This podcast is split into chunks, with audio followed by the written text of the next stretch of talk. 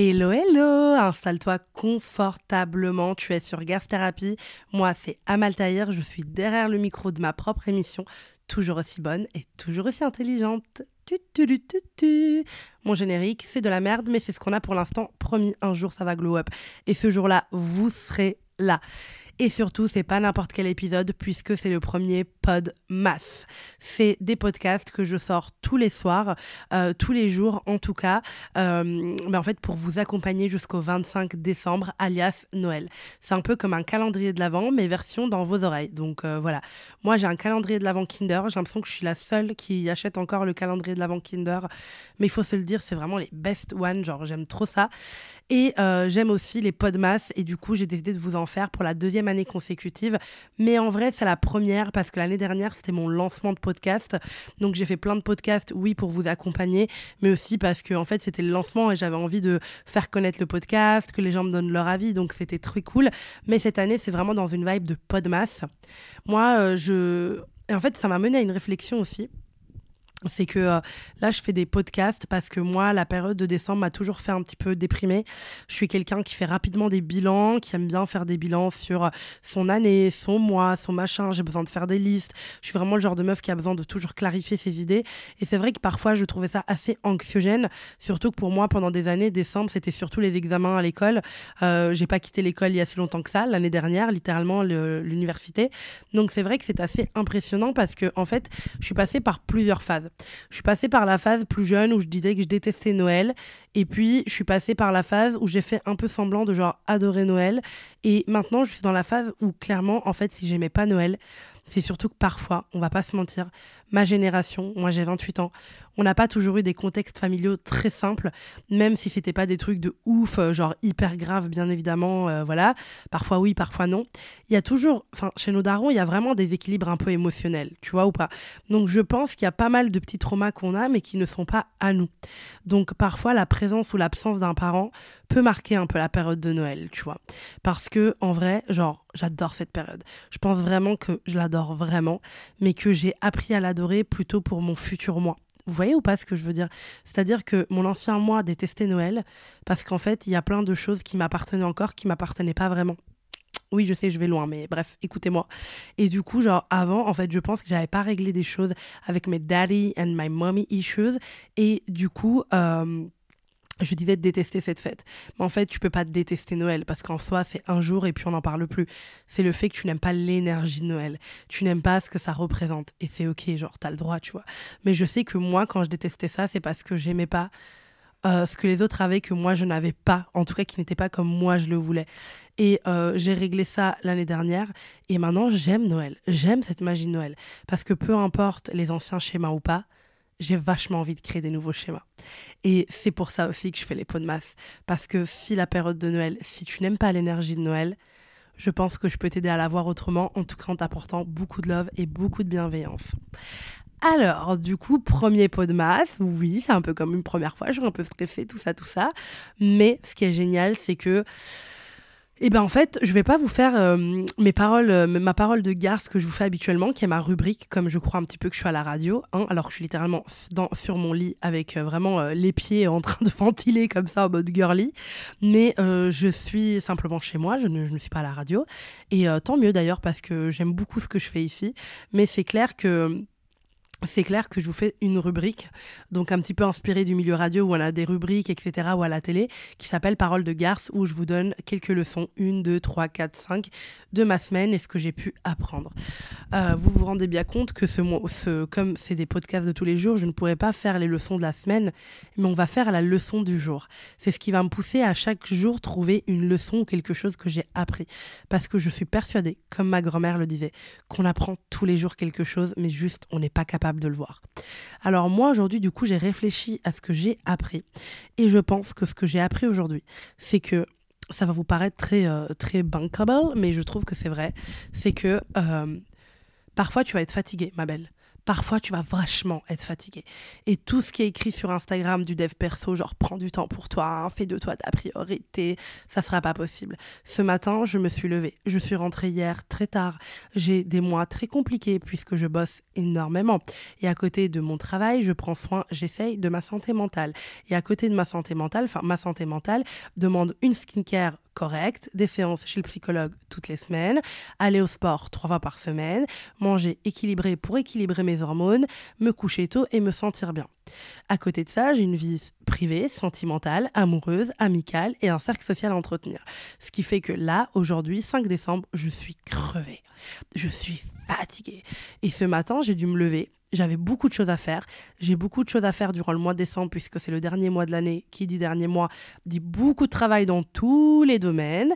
Tout, peu importe dans quoi vous bossez, je suis sûre que le mois de décembre, il est chaud. Donc voilà, le mois de décembre est compliqué, tu vois. Donc le mois de décembre est compliqué. Et ce matin, j'ai juste compris que parfois, la vie, ce n'est pas Instagram. Et que ce matin, j'ai dû me lever tôt. Et j'ai dû affronter ma fatigue. Et même si j'étais crevée. C'est-à-dire qu'il y a une abonnée qui m'envoie un message pour me dire qu'elle m'avait vu au Primark. Parce que oui, je travaille avec Primark, donc je dois aller chercher de tenues pour vous préparer du contenu. J'ai eu honte quand elle m'a dit ça. C'est-à-dire que j'avais un jogo Nike, des crocs en bottes, deux pulls de pyjama ensuite une fourrure qui n'avait rien à voir et j'étais enroulée dans une écharpe grise vraiment genre tout autour de ma tête qui faisait un énorme boulet et j'avais un café plus gros que ma tête. Voilà comment j'étais ce matin. Donc quand mon abonné m'a écrit coucou Amal, je t'ai vu aujourd'hui, j'ai ressenti une énorme honte. Voilà. Et je ne pouvais pas suivre les leçons d'Instagram parce que parfois la vie demande bah, des efforts qui sont importants et qui sont là. Je ne pouvais pas annuler ma journée d'aujourd'hui. Donc ne culpabilise pas si tu n'arrives pas à faire toutes les belles choses que tu lis sur Instagram. Parfois, on a tous des obligations. Bon, voilà, voilà, voilà. C'était tout pour moi. Je sais pas si c'est une leçon de garce euh, très intéressante, c'était déprimant, mais en tout cas, c'est ce que j'ai compris aujourd'hui. On verra ce que j'ai compris demain. Mais en tout cas, je suis euh, très contente de, vous retrouver, vraiment. Je vous remercie pour cette fidélité, cette écoute. Euh, on a été dans le top podcast, je crois qu'on l'est encore chez Spotify. J'étais invitée aux événements Spotify. Le podcast est vraiment grand, enfin, il augmente tout le temps. Alors oui, on n'est pas le podcast le plus écouté de France, mais je crois qu'un jour on le sera. Et franchement, j'y crois énormément. Et euh, j'ai vraiment envie de donner ma vie pour le podcast. Genre, j'ai vraiment envie de bosser comme une malade dessus. Vraiment, vous ne savez pas le, bonheur que ça me procure. C'est tellement doux un podcast. On peut pas juger sur ton physique, on peut pas juger pour plein de choses. Tu enregistres quelque chose de tellement sain, de tellement vrai, de tellement brut, de tellement authentique. Et bien sûr que parfois j'ai honte, parfois j'ai honte de ce que je dis et j'ai l'impression de me livrer, de me livrer, de me livrer. J'ai l'impression de me livrer comme un livre ouvert en fait et de raconter des bouts de moi. Et vraiment, croyez-le ou pas, mais à chaque podcast, j'ai l'impression que je laisse une partie de moi. J'ai l'impression qu'il y a quelque chose qui se guérit en moi. Et j'ai l'impression que à chaque fois que j'éteins ce micro, j'ai compris quelque chose et je me suis pardonné quelque chose. Et pour ça, je, serai éternellement reconnaissante. Et aujourd'hui, je décide de m'attaquer à un des trucs qui me persécute la vie depuis très longtemps qui s'appelle le perfectionnisme. Le perfectionnisme, c'est quelque chose d'assez euh, complexe chez moi, puisque c'est quelque chose que j'ai découvert euh, très tôt chez moi. C'est-à-dire que j'avais vraiment besoin de que tout soit parfait très tôt. Très, très, très, très tôt dans ma vie, vraiment. Euh, parfois, j'avais j'ai des souvenirs où j'avais 10, 11, 12 ans, et je réveillais mes parents au milieu de la nuit parce que j'avais l'impression que j'avais pas fait mes devoirs. J'ai toujours eu beaucoup de mal avec l'échec, j'ai toujours eu beaucoup de mal avec tout. j'ai même, je pense même que, et j'en ai parlé avec ma psychologue de l'époque, mais que mes troubles du comportement alimentaire ont été dus au perfectionnisme. Parce que quand tu es perfectionniste, dans souvent, dans, la plupart des cas, tu aimes contrôler. Tu aimes contrôler euh, bah, ce qui t'entoure, comment ça t'entoure, pourquoi ça t'entoure, qu'est-ce qui t'entoure et comment ça se passe. Et en fait, souvent, moi, en tout cas, je parle de mon expérience, dans mon cas à moi du perfectionnisme, j'avais ce je détestais tout ce que je ne contrôlais pas. Et j'avais souvent l'impression que mon corps me trahissait. J'avais souvent l'impression que mon corps me trahissait et j'avais souvent l'impression que du coup je devais bah, faire appel à des... Enfin j'ai développé des troubles du comportement alimentaire pour essayer de contrôler mon corps et pour pas qu'il me trahisse. Et c'est vrai que ce perfectionnisme-là, euh, j'ai l'impression qu'il est né énormément aussi du fait que dans l'éducation, moi j'étais éduquée à l'italienne rebeu. Et c'est vrai que dans ces éducations-là, on te dit tout est ta faute. C'est-à-dire que voilà, il faut le dire, euh, la boîte de céréales tombe au milieu du rayon du Lidl, c'est ta faute. Le machin là, c'est ta faute. La fourchette, non, c'est ta faute. Et quand tu fais quelque chose, tu as tout le temps l'impression que c'est ta faute. Donc tu as l'impression que tu ne fais jamais rien de bien et tu as l'impression que tu dois énormément à tes parents, ce qui est en effet euh, vrai, bien évidemment. Mais je pense que voilà, les parents rappellent tout le temps tous les sacrifices qu'ils font, ils rappellent tout le temps ça et on est vraiment reconnaissant. Moi, je remercierai jamais assez mes parents. Mais ce que je veux dire, c'est que du coup, ça met une pression énorme. Donc, je pense que par l'éducation où, euh, voilà, c'était un peu parfois dur émotionnellement parce qu'il y a vraiment ce côté euh, euh, c'est ta faute, etc. Parce que c'est vraiment des manières de réagir. Dites-vous, à l'époque, on parlait pas d'éducation positive. Moi, j'en veux pas du tout à mes parents. Moi, j'en veux pas du tout, du tout, du tout à mes parents. Mais ce que je veux dire, c'est que tout était ta faute. Même quand tu te perdais, limite, c'était ta faute. Donc, ça te donne un, sentiment un petit peu que bah, parfois, qu'est-ce que j'ai fait de mal et qu'est-ce que je pourrais faire de mieux surtout. Et après, j'ai connu le perfectionnisme à l'école. J'ai vraiment toujours traîné le syndrome de la première de la classe. Toute ma vie, toute ma vie, j'ai essayé d'être l'amie parfaite, la meilleure amie parfaite, la sœur parfaite, la fille parfaite, la petite copine parfaite. Enfin, ça pas trop parce que du coup j'évitais un petit peu de m'engager parce que j'avais peur de pas être assez bien, j'avais peur de pas être assez parfaite. Mais toute ma vie, j'ai essayé d'être la personne parfaite pour les autres. Et toute ma vie, j'ai essayé toujours de sauver les apparences. Qu'est-ce que les autres vont penser? Comment les autres vont le penser? Comment je peux nanani? Et tout ça a donné vraiment vie à, à toujours me maîtriser et parfois à, à perdre un morceau de moi. Parfois, je perdais un morceau de moi parce que j'avais vachement envie que, eh ben, en fait, que les autres soient contents de ce qu'ils voient, de ce qu'ils ont, de comment c'est fait. Et j'ai vraiment beaucoup perdu des morceaux de moi pour euh, essayer de plaire aux autres. Et, euh, euh, et, c'est vrai que c'est assez compliqué parce que du coup, ce perfectionnisme n'est pas possible. Je ne pourrai jamais satisfaire tout le monde. Je ne pourrai jamais être parfaite. Vous savez, euh, moi, j'ai vécu beaucoup de ruptures amicales. Je suis pas très chanceuse en amitié et aussi, j'ai pas toujours été parfaite en amitié. J'ai pas toujours été une amie parfaite. Malgré tous mes efforts, bah, il y a des choses que je devais régler et que je devais faire mieux. Et puis, je suis pas toujours tombée sur les bonnes personnes. Mais ce qui est sûr et certain, c'est que ce qui est sûr et certain, c'est que essayé toujours d'être l'amie parfaite, l'amie qui était vue comme la personne parfaite et qui était l'amie parfaite. Ce qui fait souvent, en fait, ça contresens, ma chérie. Donc ça veut dire que euh, bah, ça donne rien. Et puis, j'avais vraiment ce syndrome où je voulais être très bonne à l'école. Pour moi, la scolarité, ça voulait tout dire. Alors qu'aujourd'hui, je suis une adulte de 28 ans, je peux te garantir que la plupart des gens riches autour de moi n'ont pas fait d'études. Voilà. Et la plupart des gens débrouillards et intelligents émotionnellement que je connais n'ont pas fait des longues études non plus. Après, je viens d'un milieu où les gens ont fait beaucoup d'études, notamment quand, comme j'ai fait des études de sage-femme, je connais beaucoup de médecins, beaucoup de machins. Et c'est vrai que ça reste des gens très intelligents, mais en tout cas, les gens qui m'inspirent, moi, que je consomme moi, c'est pas des gens spécialement qui ont fait les plus grandes études du monde. Il y en a qui ont fait un peu d'études, il y en a pas du tout, mais voilà. À l'époque, moi, c'était pas possible. Pour moi, les études, c'était la chance que j'avais que mes parents n'avaient pas eu. Et j'avais intérêt à être bonne. Et je souffrais énormément et je pleurais énormément parce que euh, quand j'avais une mauvaise note ou que j'étais nulle dans une matière, en tout cas que la matière n'était pas adaptée à moi. Vous savez quoi, j'ai envie de dire ça. Ou que l'enseignement parfois n'était pas adapté parce que je pense, et je fais partie des gens qui pensent qu'un enfant peut tout apprendre. Et on le sait, les langues, on les apprend toujours quand on est plus petit. Du coup, j'ai l'impression que parfois c'est l'enseignement, la prof ou la matière qui n'est juste pas faite pour toi et c'est pas grave. Et euh, je sais que moi j'avais cette impression que je devais être parfaite dans tout.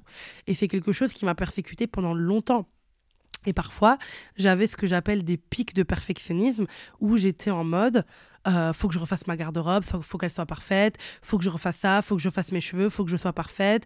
Et puis quand je tombais sur les réseaux sur une fille que j'estimais parfaite, j'allais regarder tout ce qu'elle faisait, comment elle le faisait pour me dire ok, faut vraiment que je sois comme ça. Je me faisais des listes d'objectifs physiques à atteindre, comment je devais le faire, comment je devais être, comment je devais faire ça. Genre je me mettais des wish lists de tout ce que je devais acheter pour être parfaite. J'étais vraiment matrixée par la perfection. J'étais vraiment matrixée par la réussite. Mais une réussite qui est toxique puisqu'elle est guidée par ma peur au final. Parce que je l'ai appris récemment, mais je l'ai appris, le perfectionnisme, c'est être un trouillard c'est avoir peur de la vie, merde, c'est vraiment vrai. Et moi, ça, je l'ai appris. Et il n'y a rien de mal, on a tous des peurs. Quand je dis ça, je le dis avec beaucoup de bienveillance. Mais moi, j'ai compris il n'y a pas longtemps que le perfectionnisme, c'était ma manière de cacher mes peurs. C'était ma manière de pas me décevoir. C'était ma façon de me protéger. C'était ma façon de remettre la faute sur autre chose que moi puisque je n'étais pas capable de prendre la responsabilité.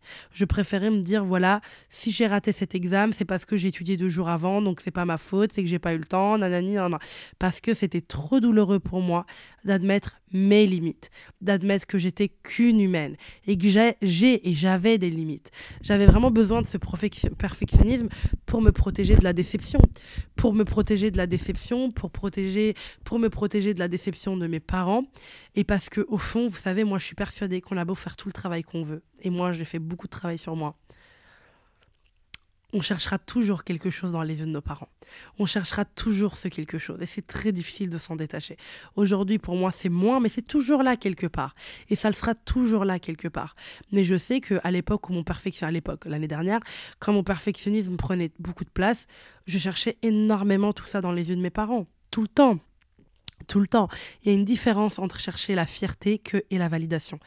Et c'est vrai que, par exemple, euh, moi, le perfectionnisme, m'a aussi gâché la vie dans un truc qui me revient. Parfois, je fais des choses et je me dis qu'elles se sont très mal passées. Et, et je me, je sais pas. Par exemple, vous savez que, je vais vous l'avouer maintenant, 80% des podcasts que j'ai sortis, je me suis dit merde, il était nul, j'aurais pu faire mieux. Vraiment, non, non, mais vraiment. Vous allez me dire, mais what? Parce que vous, vous l'adorez et moi maintenant je l'adore aussi et j'essaie de faire un travail sur moi. Mais à chaque fois que je upload un podcast ou que je le termine, en tout cas, vraiment le moment où je mets stop et que j'enlève mon casque, je me dis purée, j'ai pas dit ça, ça aurait pu être mieux. Vraiment, ça me persécute dans plein de choses. Ça m'a persécuté pendant plein de choses aujourd'hui. J'en sors, euh, je sais plus si dire m'a persécuté. Je sais pas si parler au passé ou au présent, je ne sais pas. Mais je sais que c'est un peu entre les deux, disons. Mais je sais que ça m'a gâché la vie pour beaucoup de choses. Euh, que ça soit de l'anxiété post-soirée, post-dîner. Tu vois, tu vois parfois, euh, je vais voir quelqu'un, on passe un moment, on boit un verre, un café, on dîne.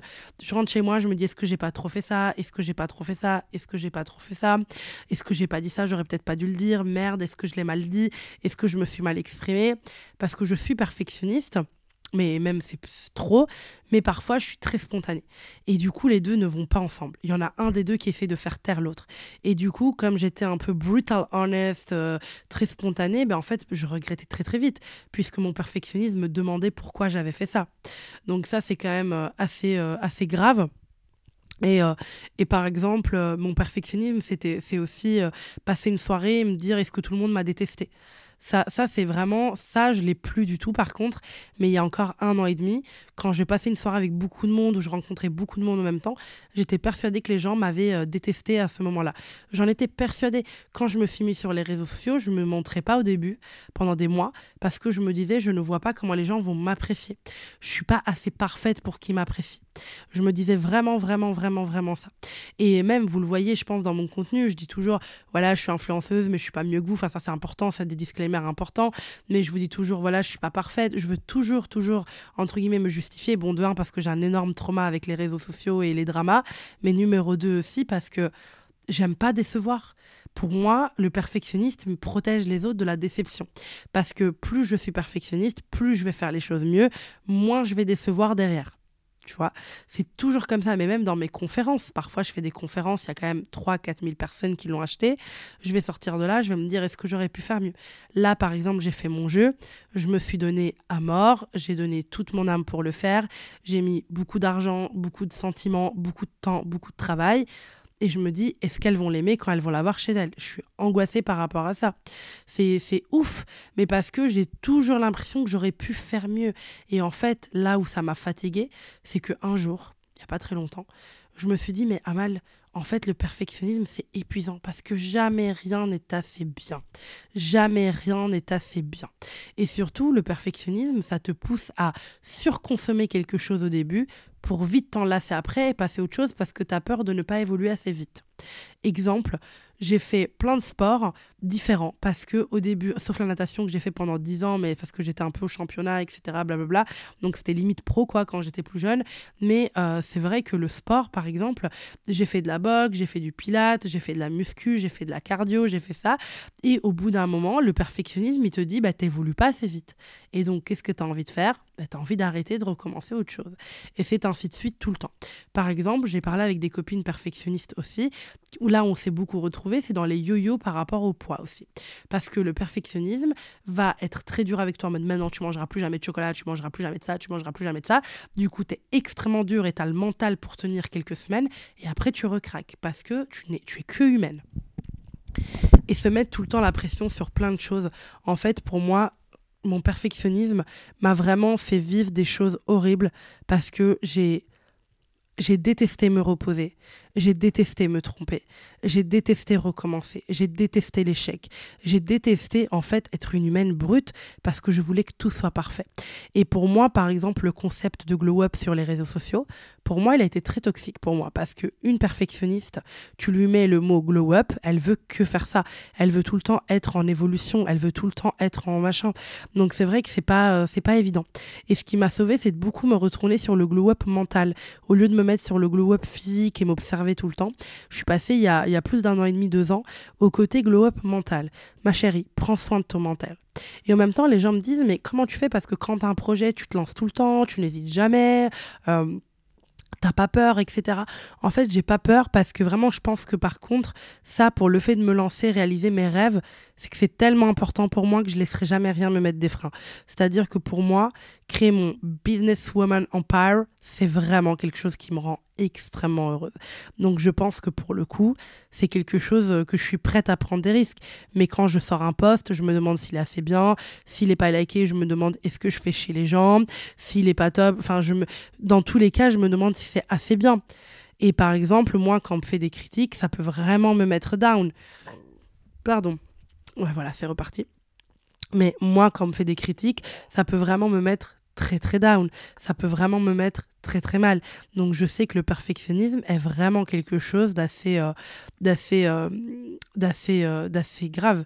Enfin, désolé, je crois qu'il y a mes petits bruits d'estomac. Non mais je, je, je sais que vous êtes beaucoup à me demander, mais en fait les filles, moi, j'ai des, soucis digestifs, malheureusement. je suis désolée. Et du coup, c'est pour ça qu'il y a parfois des petits bruits d'estomac, mais c'est parce que j'ai des ulcères. Enfin, bref, j'ai des petits soucis à l'estomac, donc voilà, toutes mes excuses.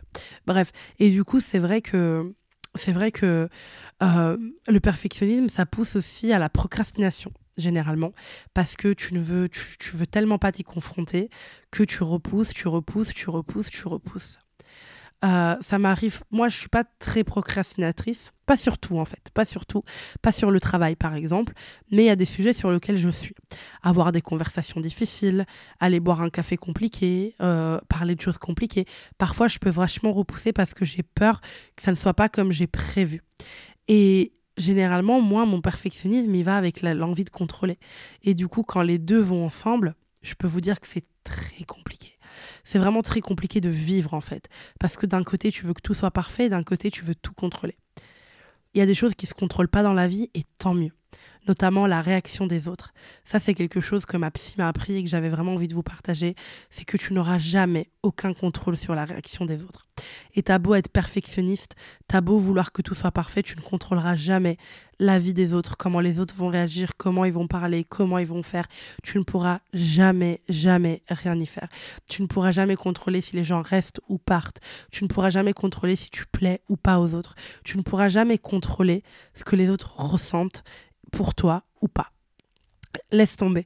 Les gens ont le droit de vivre leur vie comme ils l'entendent et tu n'as pas à t'occuper de ça. Tu dois t'occuper de toi.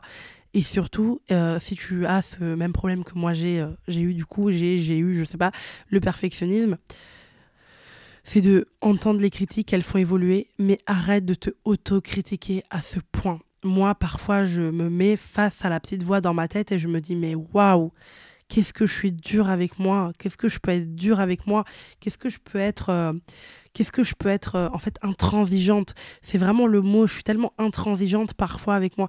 T'aurais pu faire mieux, t'aurais dû faire mieux. Je sais pas, j'entends la voix de qui parce que j'ai pas spécialement l'impression que mes parents me disaient ça. Euh, c'est vrai que les parents ont toujours cette, un peu cette manie de dire bah, c'est qui le premier de la classe? Et il a eu combien Marco? Et il a eu combien machin, il a eu combien machin. Je dis Marco puisque je suis née et j'ai grandi en Italie, hein, donc les rêves tu coco. Mais ils ont cette tendance à dire ça, mais je trouvais pas ça choquant non plus Je trouverais pas ça choquant non plus, mais je sais que moi, dans ma tête, je suis très exigeante avec moi-même. Ah oui, euh, genre j'aurais pu faire mieux, elle, elle est mieux que moi, etc. Merde, j'aurais dû faire ça comme ça. Et il y a plusieurs choses qui doivent arrêter dans le perfectionnisme. Et c'est là toute la toxicité du perfectionnisme. C'est que d'un côté, il faut, pour débrancher le perfectionnisme, derrière, il faut débrancher l'autocritique, en tout cas de trop. Il faut débrancher l'intransigeance, il faut débrancher la comparaison aux autres et il faut débrancher l'autoflagellation constante. Toutes ces choses-là créent le perfectionnisme. Et finalement, le perfectionnisme, c'est juste un moyen de se protéger. C'est juste un traumatisme, en fait, une réponse à un traumatisme.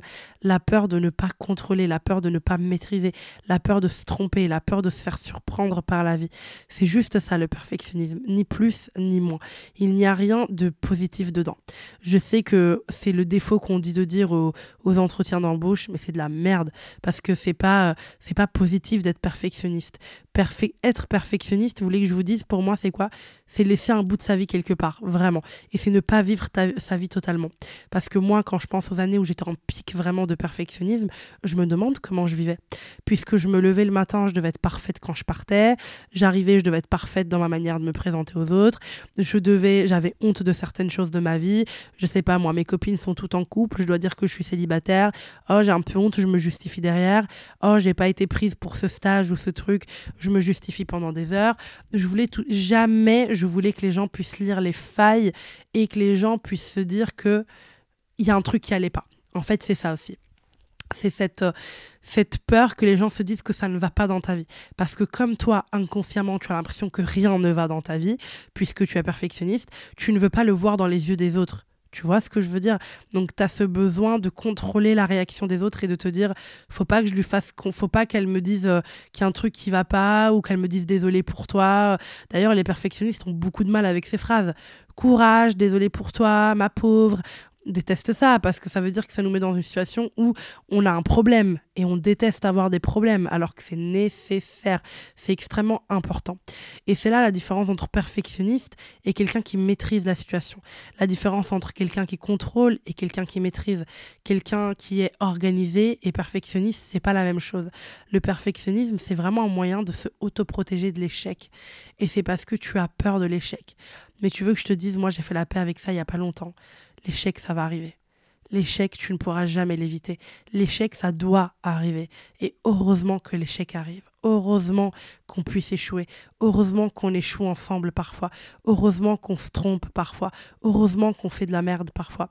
Parce que sinon, on serait quoi? Un ventilateur? Tu vois ce que je veux dire ou pas? C'est qu'on n'est pas un putain de ventilateur. Nous sommes pas un putain de ventilateur.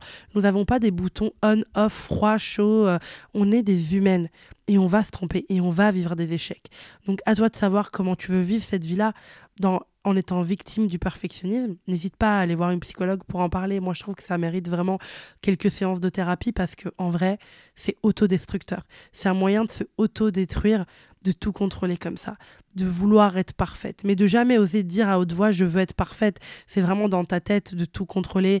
Est-ce que je vais au sport Est-ce que je mange bien Est-ce que je suis bien coiffée Est-ce que mes cheveux sont doux Est-ce que mes ongles sont faites Est-ce que je suis assez mince Est-ce que je suis assez bien Est-ce que j'ai assez de vêtements Est-ce que ça va Je réussis ma vie Est-ce que je suis ambitieuse Est-ce que je vais avoir ce job Est-ce que je vais avoir ça Est-ce que je vais avoir ça Hey, calm down, baby, calm down.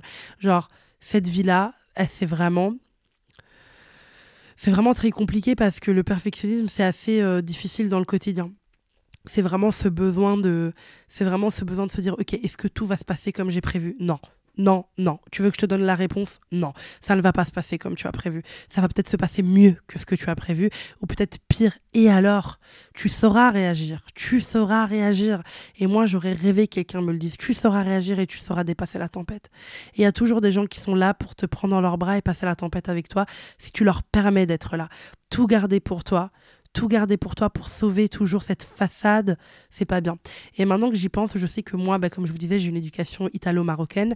Et c'est vrai que, notamment du côté rebeu, quoique un peu d'italien aussi, mais du côté rebeu, on a très peur de ce que pensent les autres. Je sais pas vous, mais moi, j'ai grandi avec une mère qui me pinçait un peu gentiment ou qui me faisait les dents quand je disais un truc devant les invités qu'il fallait pas dire. Il y a toujours eu ce truc de sauver les, les apparences t'as pas à sauver ton apparence. Ton apparence, elle est très bien comme elle est.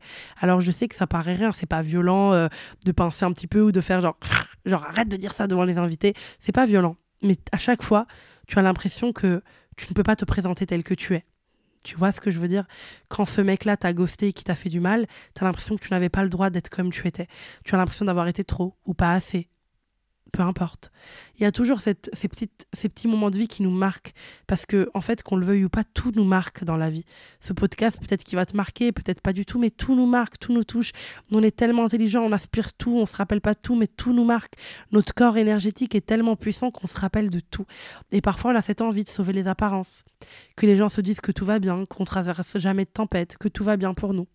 On a très honte. Moi, parfois, je sais que j'ai mis 72 euh, heures quand même à faire une story pour dire désolé les filles, je suis pas là, j'ai de l'endo. Parce que j'ai pas.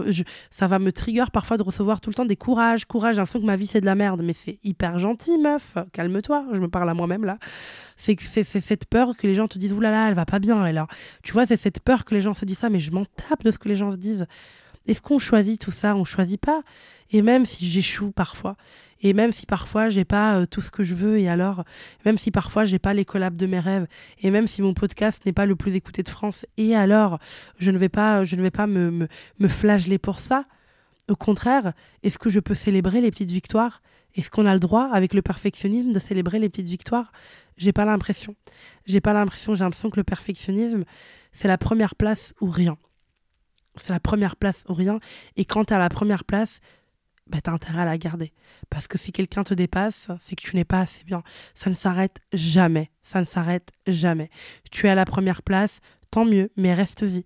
Quelqu'un prend la première place, t'as vu, t'es une merde, t'as la deuxième, troisième place, ça va pas. Ok, je vais tout donner pour remonter. T'arrives à remonter, tu as la première place. Et eh ben maintenant, la garde, garde là, hein, pas comme la dernière fois, quelle horreur. Ok, d'accord, je vais essayer de la garder. C'est ça le perfectionnisme c'est un cercle vicieux. C'est un cercle vicieux qui ne s'arrête jamais, où on essaie juste constamment de pouvoir garder une fausse première place. Puisque oui, il y a un classement des podcasts, il y a un classement des vidéos YouTube, il y a un classement de la vie, il y a un classement de tout. Mais est-ce qu'on a envie même d'être dans ce classement et lui donner cette importance ou est-ce qu'on a envie de kiffer, de vivre, de vivre pleinement, pleinement comme on veut et de se dire que tout dans la vie peut se retourner tout le temps? Vous savez, moi, je fais pas un, métier qui est spécifiquement parfait pour les perfectionnistes, puisque oui, je suis sexologue clinicienne, mais je fais un métier sur les réseaux. Demain, tout peut s'arrêter. Demain, tout peut s'arrêter. Instagram saute, euh, mon truc saute. Tu vois ce que je veux dire? Oui, j'ai écrit des livres, j'ai fait des choses très cool, mais je veux dire, tout peut sauter du jour au lendemain. Tout peut sauter du jour au lendemain. Tout peut sauter du jour au lendemain.